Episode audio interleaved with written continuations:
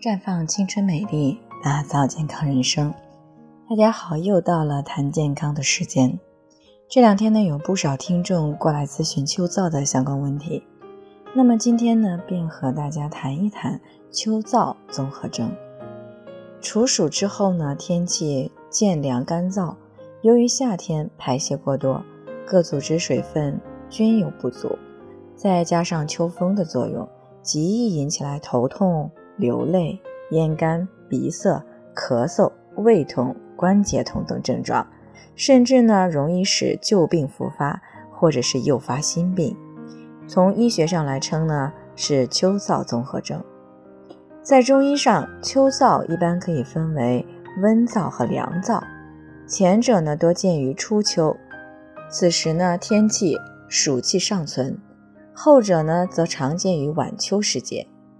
那个时候天气凉寒之气渐盛，无论是温燥还是凉燥，无论是温燥还是凉燥，都会导致人体津液的耗伤，进而出现皮肤干燥和体液丢失等症状。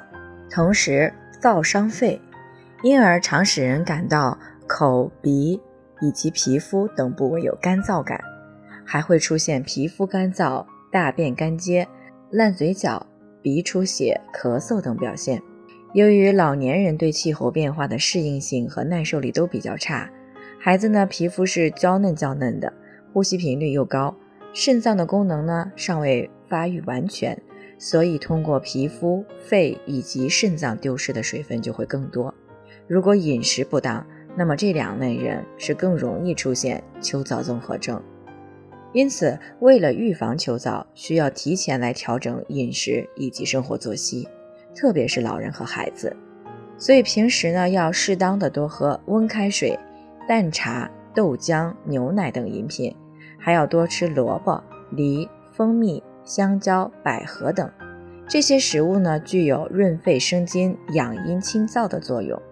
但一定要禁辣椒、酒等燥热制品。对于老人、孩子以及经常用嗓的讲师、老师等人群，可以每天喝一些纯梨膏，比如贡梨膏，纯梨熬制的，浓度高，口感又好，轻轻松松的预防秋燥。在这里呢，我也给大家提个醒：您关注我们的微信公众号“普康好女人”，普黄浦江的普康健康的康，普康好女人，添加关注后点击健康自测。那么你就可以对自己的身体有一个综合的评判了。健康老师会针对您的情况做一个系统的分析，然后给您指导意见。这个机会还是蛮好的，希望大家能够珍惜。